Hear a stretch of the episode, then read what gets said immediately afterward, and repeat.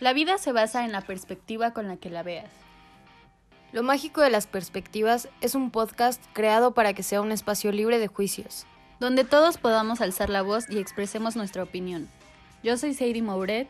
Y yo soy Lee Mouret. Esperemos que lo disfrutes. Porque nunca fue más fácil ser escuchado. Hola amigos, ¿cómo Hola. están? Ok, este, en este capítulo les tenemos preparado a una invitada muy especial y este, en este capítulo básicamente hablaremos de un poco de lo que todas queremos saber sobre el feminismo. Entonces, Sadie. Bueno, ella es Emilia Mezcua y es presidenta electa para el Consejo Universitario Estu- Estudiantil desde el 2019, eh, convención especializada por compromiso, valores y eficiencia. Esto es en la Universidad La Salle. Eh, ahorita es estudiante de Relaciones Internacionales y sigue presidiendo del cargo de jefatura de atención a alumnos con el objetivo de canalizar las denuncias de acoso y que puedan ser deliberadas en el Comité de Ética. También tiene una publicación en la revista digital de La Salle. Y para que la chequen. claro, hola Emilia, Hola, hola, ¿cómo están? Muchas gracias por tenerme aquí. gracias a ti. Ok, cuéntanos un poco sobre ti, aparte de lo que, de lo que ya dijimos. Este, claro, pues bueno, tengo 18 años, como ya dijeron, apenas voy a entrar a la carrera, a la universidad. Y pues bueno, primero que nada, pues muchas gracias por tenerme aquí. Me encanta esto, me encanta poder como debatir, compartir ideas y pues seguir cultivando, ¿no? O sea, este movimiento tan grande que es el feminismo. Y pues eh, les cuento de mí, me encanta hacer yoga, eh, me encanta leer y pues me encanta poder platicar, ¿no? De todo esto que me gusta. Ok, vamos a empezar con una pregunta básica. Eh, para ti, ¿qué es el feminismo? Ay, sí, es una pregunta básica, pero sinceramente creo que es como muy amplia, muy difícil. Sí. Eh, pero pues viene con una carga muy emocional y también muy objetiva, ¿no? Porque si te respondo por la parte objetiva, yo creo que es un análisis diario de todo lo que te rodea, o sea, de las relaciones, de las estructuras de poder, de la gestión cultural, de la política, hasta del deporte, de todo, ¿no? Pues porque en realidad no hay tema que el feminismo no toque todo este análisis que a veces hacemos, hasta incluso inconscientemente, pues tiene el objetivo de, de liberarnos, de, de poder cambiar, ¿no? Algo. Y, Sí, totalmente. y pues yo me inspiro mucho como en esto que decía Emmeline Pankhurst, que dice, tenemos que liberar a la mitad de la raza humana, las mujeres, para ayudar a liberar a la otra mitad. Entonces, objetivamente, yo creo que el feminismo para mí es ese análisis que es pilar de la liberación, porque el patriarcado ha sido pilar de todos los poderes, ¿no? A lo largo de la historia y subyuga tanto a la mujer como al hombre en ciertos aspectos. Pero ahora ya si te quiero responder pues de la parte emotiva, o sea, de la parte que te mueve, ¿no? Pues miles de sentimientos llegan a mi mente y yo creo que principalmente es creatividad, ¿no? Es tener la creatividad de poder formarme como persona sin, pues sin, sin estar atada a, a reglas, ¿no? A reglas que te da el patriarcado, a cuestionar tanto que ya ni siquiera las respuestas me convencen, ¿no? A tener que, que buscar un poco más allá de lo que, de lo convencional. Ah, perfecto, muchas gracias. Oye, te quiero hacer una pregunta. Sí. ¿Hubo algún evento especial en tu vida o algo en específico como para que decidieras meterte más al tema y empezar a mover pues la situación en la Salle y todo eso?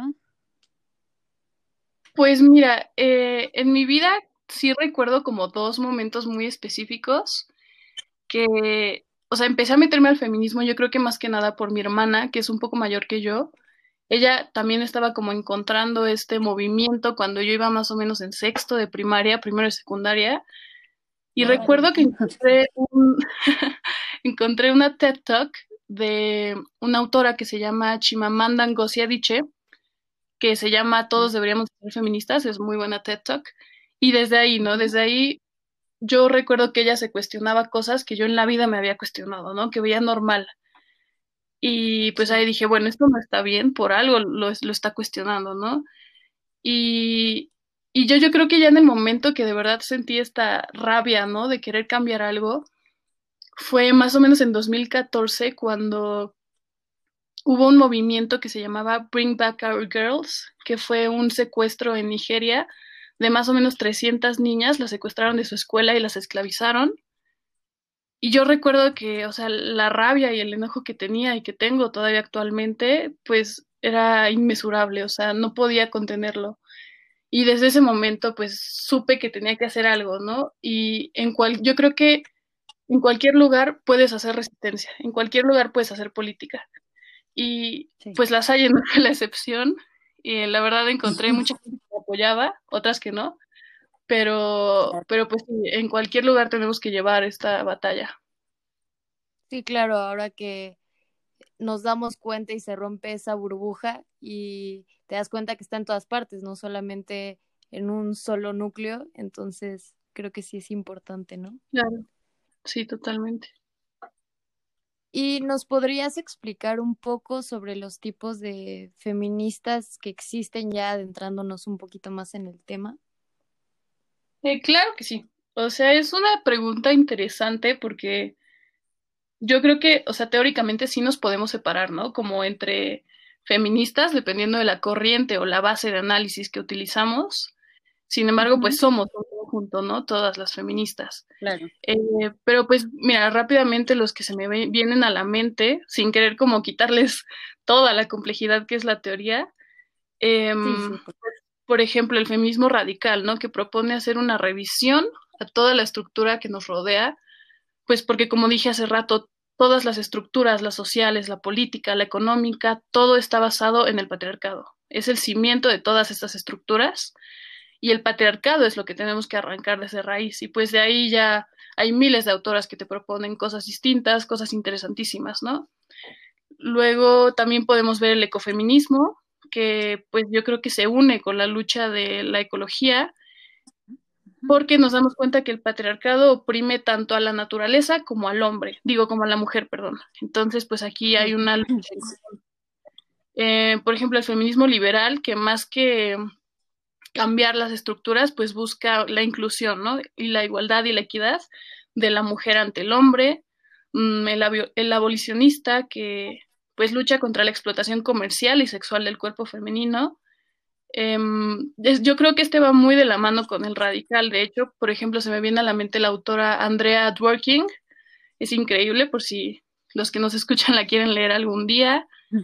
Mm, y pues bueno, hay una, una lista larguísima, ¿no? De los tipos de feminismo. Se me viene a la mente el colonial, el anarcofeminismo, el feminismo negro, el lésbico, el separatista, el xenofeminismo, cosas muy nuevas que yo ya me siento como viejita porque ni siquiera le entiendo.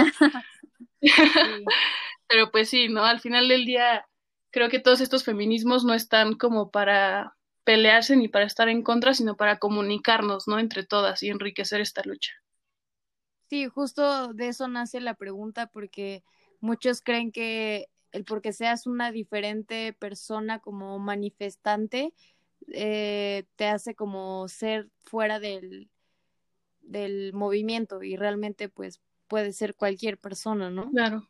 Sí, sí, sí. Sí, o sea, se cree que, o sea, por ser de diferente tipo de feminista, son ideales totalmente diferentes y entonces sí es como, ay, no, es que las radicales, que no sé qué, entonces entra como mucho en un conflicto. Ajá, en conflicto todo este tema, ¿no? Pero es justo como el hecho de que más bien es uno en general y nada más que como que se centran en diferentes ámbitos, ¿no? Sí, claro, yo, o sea, yo prefiero entenderlo así, porque así pues ya no creas muchos ejércitos, ¿no? Muchos ejércitos que están peleando por otros lados, sino creas uno sólido que si bien tienen sus trincheras, tienen sus ideas y sus formas de, de avanzar, eh, pero al final estamos en la misma lucha. Sí, claro. ¿Y tú te identificas con alguno? Sinceramente, intento no hacerlo, ¿sabes? O sea, intento no decir como yo soy feminista tal. Justo porque yo creo que cuando te identificas con, en cualquier movimiento, ¿eh? no solo en el feminismo, pero cuando te identificas con algo, pierdes un poco de tu crítica. Tal vez, o sea, abrazas esa teoría y ya no te quieres abrir hacia otras, entonces intento no identificarme, pero últimamente, eh, últimamente, pues te puedo decir hace un año, o sea, de un año para acá, he leído mucho feminismo radical y yo creo que es el que más me hace sentido a mí. Sí, claro. Este, bueno, ¿nos podrías decir qué opinas del debate entre feministas radicales y liberales? Sí, claro, pues es algo súper complicado, ¿no? Yo creo, porque últimamente, pues este debate ha estado súper activo en todos lados, pero yo creo que no por ser radical o liberal significa que no podamos conciliar, ¿no? Y específicamente entre nosotras.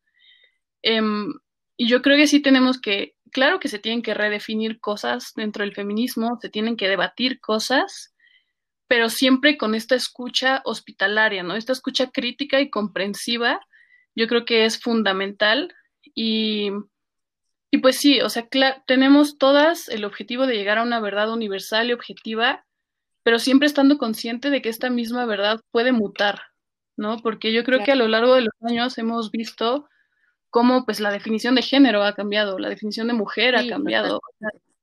Sí, ninguna definición se queda estática. Y pues yo te digo, o sea, no prefiero o me gusta no, no identificarme así tajantemente en un feminismo, pero yo creo que, o sea, yo creo que el mayor debate que hay ahorita entre las radicales y las liberales es pues lo de las personas trans, ¿no? De que si deberían estar dentro o no. Y, sí, o sea, lejos de darte yo mi perspectiva, o sea, a mí me encanta, eh, pues, que las personas trans defiendan sus derechos y que defiendan su libertad y que redefinan, ¿no? O sea, lo que es ser una persona trans. Sí, claro. Pero sí creo que tenemos que hacer este análisis todas y todos con la herramienta de la interseccionalidad, porque hay muchas feministas que su verdad va a ser que la gente trans debe de estar en el movimiento, ¿no? Y hay muchas que no. Y fuera de que esto nos debería de separar, pues como te dije, yo creo que todas tenemos nuestra trinchera y hay trincheras donde va a haber gente trans y tal vez hay trincheras en donde no y se acepta, pero sí tenemos que llegar como una conciliación para ver de qué manera pues puede funcionar, ¿no? Esto. Claro, claro. ¿Y podrías mencionar algunos mitos del feminismo Sí, la verdad, ay, hay muchísimos también, ¿no? Yo creo. O sea,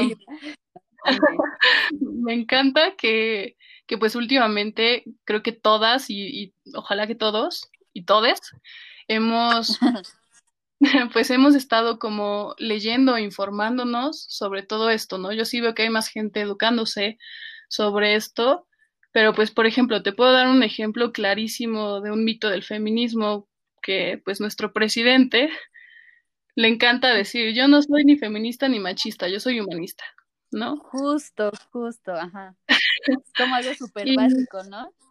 Sí, claro. Y pues digo, claro que se respeta todo el movimiento del humanismo, pero es muy distinto. O sea, es muy, muy distinto analizar desde, desde los lentes del humanismo que desde los lentes del feminismo, ¿no?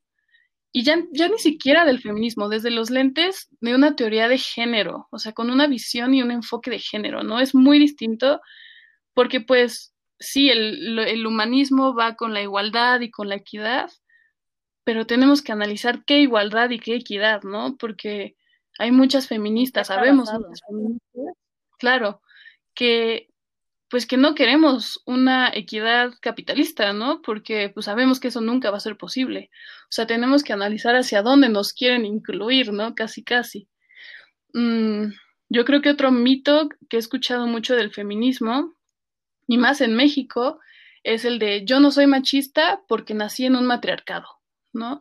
Sí. Ay, sí. En mi, en mi, casa se escucha bastante. Sí, es que es muy común en México y me acuerdo que una vez una maestra de psicología lo dijo y yo como que lo, o sea, dije, ok, o sea, hay que analizar, ¿no? Hay que analizar por qué se cree que en México hay matriarcado, pero lo que en realidad hay es un matriarcado en lo doméstico, ¿no? Tal vez, pero ahí se queda. Y sabemos que lo doméstico ha sido desplazado de la esfera política y pública desde hace años, ¿no? Entonces, si de verdad estuviéramos hablando de un matriarcado en México, hablaríamos de presidentas, o sea, más bien de puras presidentas mexicanas, hablaríamos de puras empresarias mexicanas. Pero pues no, o sea, el matriarcado se quedó en lo doméstico, entonces eso no te hace no machista, ¿sabes? Sí, mm. porque es justo, o sea, es justo que creen que el matriarcado es porque la mujer está como a cargo, ¿no? Pero finalmente es dentro de una educación machista, o sea, que finalmente es como, pues regresamos a lo mismo, ¿no? Y realmente no se pone a, a, discusión el hecho de que, ok, aunque sea mujer y esté llevando la casa, pero realmente ese tipo de educación no es, este, pues feminista, ¿no? Claro, claro. Sí, totalmente de acuerdo. Eh, o sea, el hecho de que, de que la mujer esté a cargo de la casa, pues no, no significa que no seas machista, ¿no? Sí, totalmente de acuerdo. Y pues por último, yo creo que otro mito que te podría decir es que he escuchado también que la rabia de las feministas es hacia los hombres, ¿no? Sí. Y, ay, es que esto no, se me hace un concepto tan básico, pero de verdad que lo veo repetido tantas veces. Y pues no, o sea, las feministas no estamos enojadas con los hombres en general, ¿no? Digo, habrá quienes sí, pero las feministas no estamos enojadas con los hombres en general, estamos enojadas con el hombre que viola, con el hombre que acosa, con el hombre que, o sea, sigue imponiendo los estereotipos del patriarcado. Estamos enojadas con el patriarcado. Pero pues, ahora sí que quien le quede el saco que se lo ponga, porque los hombres, pues no, o sea, no estamos enojados con todos. Sí, no es generalizar, ¿no? Claro. Sí, yo creo que es lo que falta, como un poco más de educación, este, hacia el tema en, en cualquier sentido, los papás, los las mamás, las amigas, todos, o sea, todos tenemos que familiarizarnos con estos conceptos, ¿no? Sí, totalmente, no, no quedarnos como con el dicho que, que alguien gritó y que escuchamos, ¿no? O sea, sí hay que, sí hay que informarnos y hay que educarnos. Exacto. Claro. Eh, ahora nos puedes decir cuál ha sido tu mayor regalo que te ha dado ser feminista. Sí, claro. Pues Ay, es que yo creo que el feminismo te da tantos regalos y hay unos más pesados que otros, sinceramente, ¿no? Hay unos que, pues, que te abren los ojos y no siempre es de una manera, pues, pasiva, ¿no? Pero yo creo que cuando te pones como estos lentes del feminismo, pues ya, ya no puedes ver nada como era antes y yo creo que ese es un regalo pesado, o sea, es lindo, pero es pesado, porque pues toda la realidad patriarcal la ves. O sea, ya, no hay manera de no verla. Y como diría Nuria Varela, em, el éxito del patriarcado hoy es que se ha hecho pasar como normal. Y, bueno, esto es como que lo primero que, que te das cuenta. Eh, pero yo creo que uno de los regalos más bonitos, sin duda alguna, es la sororidad que te trae el feminismo, ¿no? Es poder encontrar círculos donde te sientes segura, donde te sientes escuchada y donde hay esperanza, porque yo creo que una feminista tiene que tener esperanza porque diario seguimos luchando y seguimos resistiendo en la tierra, en la política, en las calles, en la cultura, en todos lados seguimos resistiendo, en la filosofía, y tenemos que seguir proponiendo, ¿no? Y tenemos que seguir debatiendo porque hay esperanza, porque sabemos que otro mundo es posible. Y, y pues bueno, ya en general creo que, creo que lo comenté en el principio del podcast. Eh, yo creo que otra cosa que te trae el feminismo grandiosa es la liberación, es el poder crearte como mujer libre y con creatividad, ¿sabes? Es poder ser subversiva y ser radical porque ya no estás cumpliendo con las normas que te impusieron, ¿no? Porque yo creo que cuando hay un poder o cuando hay una, una persona que te quiere matar y que te oprime por una característica trivial de tu ser, este se convierte fundamental. Entonces, ser mujer te da, o sea, se convierte fundamental y el feminismo te va a dar las herramientas para poder seguir siendo y para poder seguir resistiendo. Sí, más que lo que dicen, bueno, que siempre han dicho que la ley nunca se hizo para una mujer, entonces creo que estamos en una constante lucha. Claro, sí, totalmente. Te das cuenta de cómo pues sí, de cómo todos los sistemas fueron hechos por y para hombres. Sí, realmente desde que naces te adjudican una, una lucha muy, muy difícil por el simple hecho de, ser mujer, ¿no? Y pues, o sea, como, como lo mencionaste hace ratito, yo creo que la sororidad que ha traído este movimiento realmente es impresionante. O sea, yo realmente cada día es como, wow, o sea, realmente no me la creo que antes era así como, teníamos súper, súper eh, clara como la rivalidad entre mujeres y era como, es más, súper típico de, es que es mejor ser amiga de un hombre que de una mujer, ¿no? Y, cuando, y la verdad es que no es eso, o sea, ahora que el mundo realmente ha cambiado y que las relaciones entre mujeres son súper diferentes, realmente encuentras personas increíbles, o sea, mujeres que realmente te apoyan, aunque ni siquiera te conozcan, pero realmente ahí están y sabes que lucharían por ti, ¿no? Sí, totalmente, o sea, sí, claro, como tú dices, antes se decía que era mejor tener un amigo que una amiga, pero no, yo creo que la mejor amiga de una mujer es otra mujer feminista, ¿no? Sí, totalmente. Y eso no, no se veía, o sea, más bien no lo veíamos con los mismos ojos que ahora. Sí, claro, totalmente. Y aprovechando con lo que estabas diciendo este al principio, me gustaría que nos dijeras un poco sobre lo que se le conoce ahora como los micromachismos.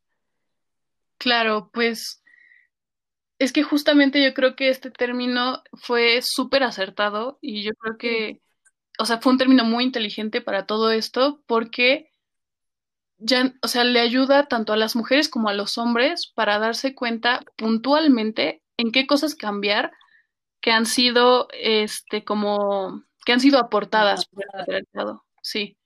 Y pues, por ejemplo, yo creo que de los más típicos que conocemos, como el mansplaining, que nació del libro Hombres me explican cosas, este, yo creo que era algo que muchas no analizábamos, ¿no? Y desde que, desde que leí ese libro me empecé a fijar en mi salón de clases, o sea, simplemente en el salón de clases, cómo los hombres levantaban más la mano que las mujeres, ¿no? Primero que nada. Luego, que yo podía decir algo eh, interesante o puntual o efectivo sobre la conversación, y podría ser que otro hombre levantara la mano un minuto después y decía algo o complementando lo mío o diciendo casi lo mismo. Y el profesor, ah, sí, tienes razón, ¿sabes? O sea. Muy bien, sí. casi, casi. Y este, ¿y qué otra cosa? Pues sí, o sea, te das cuenta de cómo, cómo incluso aunque nosotras ya fuimos incluidas a la educación, aunque ya tenemos el derecho de educarnos y de estar en un salón de clases, aún así no, no somos iguales, ¿no? No estamos en una igual eh, respecto a los hombres. Y, y pues mira, también si ya metiéndonos en el tema de la educación, te das cuenta de cómo en literatura tú pudiste haber visto a 80 autores y a tres autoras, ¿no? Y yo tres son muchas. sí, claro. Y, y, yo creo que el mansplaining es como la forma más pequeña, más, más eh, diaria de la invisibilización de la mujer. Totalmente. Pues sí, la verdad, este, sí nos damos cuenta de esas pequeñas cosas que, que literalmente surgen a diario y poco a poco dices, ¡ay, Dios mío! ¿Cómo es que, que está sucediendo esto? O sea, literal, yo en el cine, em, pues pocas mujeres nos hablan, o sea, nos hablan de pocas mujeres cineastas y realmente hubieron bastantes o muchas que fueron omitidas en los créditos y que hicieron la mayor parte de la chamba, ¿no? Qué horror. Sí, o mm. justo también, de hecho, lo iba a decir antes, que por ejemplo, pues yo que estudio medicina y este, y somos estudiantes, vamos a hospitales y mis amigos hombres son doctores y nosotras somos señoritas, entonces es como, o sea, siempre es como, como ese dilema, ¿no? O sea, de que realmente estamos estudiando en el mismo semestre y ellos ya son doctores, nosotras no. Entonces es como, demonios. Ay, qué horror. Y bueno, este, ¿tú qué, qué le dirías a las mujeres que están empezando, que apenas están conociendo esto? ¿Qué les recomendarías? Ok, ay, pues mira, yo les diría primero que nada que diario van a aprender algo nuevo. O sea, de verdad, diario se van a dar cuenta de algo nuevo, diario va a haber algo que, que ya no vean como normal, ¿no? Y diario van a aprender. Y pues más que nada que, que no le tengan miedo a la libertad, ¿no? Que no le tengan miedo a ser, a ser subversivas, que no, que no se queden con tenían antes, o sea, esas redes de, pues como tú decías,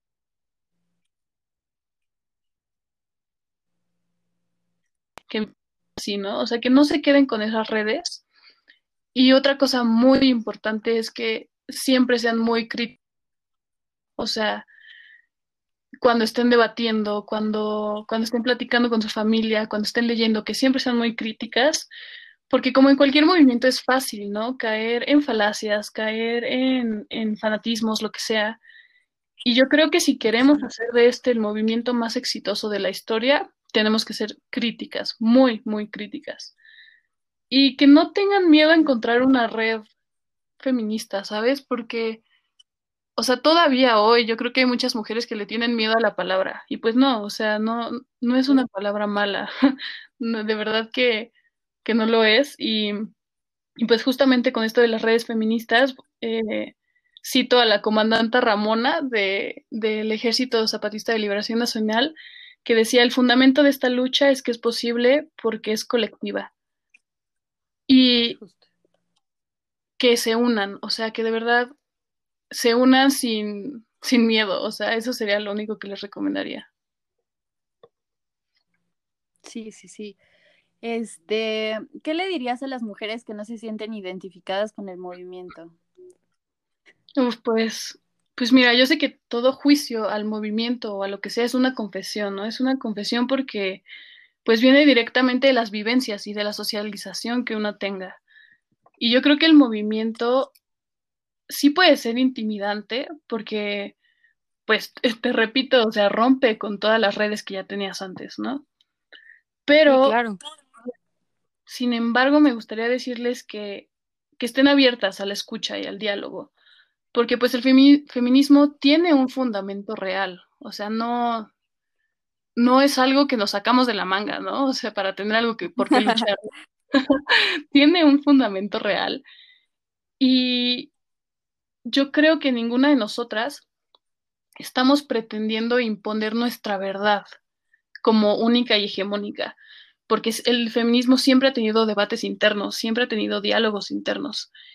Y lo que queremos no es que ellas piensen con nuestra verdad, con lo que nosotras ya asumimos, sino que piensen por ellas mismas, nada más. O sea, que se quiten este chip con el que todos venimos del patriarcado y que digan, ok, congenio con esto y con esto no. ¿Por qué? ¿Por qué congenio con esto y por qué con esto no? ¿Sabes? Y pues, por ejemplo, eh, te puedo poner un ejemplo de las comunidades kurdas que hasta donde yo sé, muchas de las mujeres kurdas no se identifican como tal con la palabra feminista. Eh, bueno, las kurdas están en el Medio Oriente, pero si nosotras analizamos la estructura que, los y las kurdas tienen, pues es lo que nosotras llamaríamos feminista, ¿no? Entonces, sí, piérdanle el miedo a la palabra, pero si no la quieren adoptar, pues está bien. O sea, solo estén abiertas a la escucha, y, pues ya, o sea, que, que, no, que no tengan tanto miedo y que no importa cómo se definan ellas, siempre van a tener a su manada, porque seas feminista o no, otra mujer te va a apoyar. Sí, sí, totalmente. Y sí, realmente yo creo que es algo que, no sé, que al principio te asusta porque realmente no sabes, realmente, o sea, vas en contra del sistema en general, ¿no? O sea, como lo habías dicho, en, todos los aspectos de la vida pues está el patriarcado, ¿no? Entonces es como darte cuenta y abrir los ojos a algo que es más, hasta que tú misma has estado contribuyendo y ya cuando dices las cosas es como, ay no, o sea, ¿qué estoy diciendo, no? Justamente, sí. Este, sí, entonces es toda esta, esta situación de, de pensar en lo que, en lo que pasa en el mundo, lo que tú dices y qué es lo que realmente tú crees y quieres luchar por ello, ¿no? Justo, y, y de verdad que cuando, cuando te convences de que este movimiento, o sea, cuando te convences de las máximas de este movimiento, a pesar de que vayan en contra de todo, pues ustedes no me dejarán mentir, o sea, creo que se siente increíble tener el poder de cambiar las cosas. Sí, está duro. no, pero sí, creo que, que al principio da, da un poco de miedo porque parece ser una ficción, porque es algo de lo que no te hablan cuando eres niña, bueno, a muchas no. Claro. Y, y sí es como un abrir de ojos como, como cualquier creencia, ¿no? Sí, y, y, la verdad es que tenemos que empezar ya a educar a las niñas, ¿no? Con feminismo. sí. Porque, ay, bueno, ya no quiero extenderme tanto, pero, no, por favor, habla. Pero este, o sea, estaba viendo unos análisis que dicen que las niñas desde que tienen cinco años se sienten más tontas que los hombres, así con esas palabras. Cinco años. Sí, y, y que, o sea, y te das cuenta desde los juguetes, ¿no? Cómo, cómo a los hombres les dan juguetes de guerra y a las mujeres juguetes de cocina. De cocina. Y, por ejemplo, en este a una niña, bueno, más bien, les describen a una persona exitosa a un salón entero. Cuando les preguntan que de qué sexo es, todos dicen que es hombre. Ay, no. Sí, desde cinco años. Entonces tenemos que empezar desde lo más joven que se pueda. Sí, sí, no, y, también cosas como que a ti te hablan bonito y, ay, a la niña no le digas así tan feo y al niño sí le pueden hablar así como sea y, y le pueden pedir lo que sea porque él va a poder más que una niña, ¿no? Sí, claro. Incluso, pues, o sea, le están cargando cosas al niño que ni siquiera quiere, ¿no? O sea. Claro, claro, justamente. Y creo que eso es lo importante de esta lucha el saber que no simplemente es luchar por nosotras, sino que también lo estamos haciendo por ellos, porque tampoco creo que es justo que sea como toda la carga de, ok, sale a trabajar, que el hombre se dedique totalmente a eso. Eh, esta, esta cuestión de no puedes hablar sobre tus sentimientos porque eres hombre, porque solo las niñas lloran, creo que es una parte muy importante de la lucha darnos cuenta que es parte de, pues, de todos, ¿no? Es un beneficio humano, ¿no? Justo.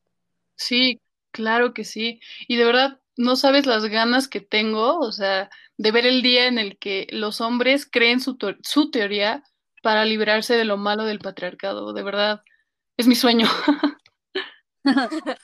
Oye, y aprovechando que hablas sobre esto, o sea, ¿qué, ¿qué le podrías dar de consejo a los hombres en cuanto a todo este tema? Pues, pues mira, yo creo que pues como dije, ¿no? Nosotros no estamos en contra de los hombres, estamos en contra de los que han violado, de los que han abusado, de los que siguen este sistema patriarcal en el que nacieron, ¿no? Digo, tampoco es echarles toda la culpa porque todos nacimos en este sistema, pero sí, sí hay que, todos estamos aprendiendo diario. Y yo creo que los hombres no se pueden cerrar en su burbuja de que por, e, porque nací en esto, aquí me quedo, no. O sea, yo creo que tienen que ellos también analizar lo que están haciendo mal. Y muchísimo se habla de que los hombres no pueden ser feministas, lo cual de cierta manera estoy de acuerdo, porque pues en la lucha nosotras queremos por fin nuestro espacio, ¿no? Nuestro, nuestro espacio seguro. Pero yo sí creo que es indispensable que los hombres hagan su teoría. Y justamente hay, hay un hay un profesor, bueno, no sé si es profesor, pero era estudiante del Colegio de México que escribió un libro, ay, que la verdad no lo recuerdo, pero habla de cómo los hombres, si bien, o sea, de cómo toda la hombría y todo el machismo va a afectar incluso a la letalidad del hombre, ¿no? De cómo la mayoría de los hombres no se van a morir por cosas naturales, sino por cargas eh, socialmente adaptadas o sea, y de esto ya no solo estamos hablando de, de opresión, ya estamos hablando de muerte también hacia los hombres, ¿no? Y yo creo que esto es algo que ellos tienen que analizar, porque si bien el feminismo les va a dar una parte de la teoría, les va a dar, les va a vislumbrar como ciertas respuestas, ellos tienen que analizar su posición, su socialización y su conciencia dentro de, del patriarcado. Claro. Y bueno, algo que quisieras agregar para terminar. Ay, pues nada, yo creo que todas y todos y todes debemos de, seguir debatiendo sobre esto. No le, no le tengamos miedo a la palabra, no le tengamos miedo a hablar y no le tengamos miedo a ser corregidos. Yo creo que es importante porque el feminismo llega a nuestras vidas en algún momento u otro, siempre llegan momentos distintos y nos vamos a equivocar y nos vamos a acertar y tenemos que tener seguro que hablar es sano, que escuchar es sano y que nada más así podemos seguir creando y seguir proponiendo. Pues sí, la verdad es que tienes mucha razón. Bueno, y a mí me gustaría agregar algo, eh, aprovechando que, bueno, eres presidenta de, de lo de la SAI y el CUE y todo esto, en este sentido. Bueno, ya pues, pero... bueno, pero estuviste en esto. Eh, Sí. Me gustaría agradecerte de parte de la Salle Medicina, porque realmente creo que es algo súper, súper nuevo y súper necesario en la Salle. Em, creo que sobre todo en medicina es un ámbito un poco más cerrado y que se trata de ver como algo muy perfecto, lo cual no es, y creo que este movimiento realmente nos ha ayudado mucho, he visto muchas mejorías y gracias a todas las que han estado participando y luchando en estos, en estos nuevos movimientos en la Salle para que realmente todas sean escuchadas y que todos los acosos y todo lo realmente De lo que no se habla. de lo que no se habla, pero ha pasado bastante, realmente se lleve como algo más y pues proceda todo esto, ¿no?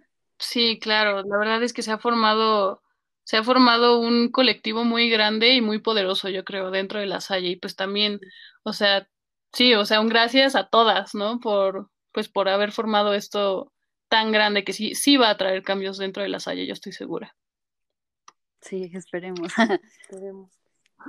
Y bueno, pues este, muchas gracias Emilia por venir a compartirnos un poco de tu conocimiento y de tus experiencias. Y nos encantaría tenerte más seguido por aquí y también, si es posible, posteriormente vayas a, a mi escuela y a muchas, hablar un poco de esto, porque siento que todavía hay muchas mujeres perdidas o que siguen ignorando el tema. Ay, claro que sí, yo encantada con la invitación, con ambas invitaciones y pues de verdad muchísimas gracias a ustedes eh, por tenerme en su programa, por, por abrir el debate y pues nada, las admiro muchísimo y gracias por tenerme aquí. Ay, gracias Muchas nosotras gracias. a ti. Igual, igual. Eres una preciosísima. Muchas gracias. Bueno amigos, este damos por terminado esto y posteriormente tendremos mucho más temas. También si tienen dudas, por favor, no duden en, en hacer estas preguntas. Es bueno cuestionarse y, y que al menos saber puntos de vista diferentes. Sí, realmente buscábamos con este capítulo abordar algo más general sobre el feminismo, pero realmente sí nos gustaría tocar temas más exclusivos y detallados.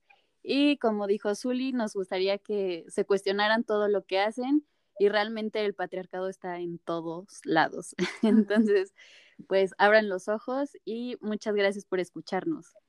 Muchas gracias. Bye. Gracias, bye bye.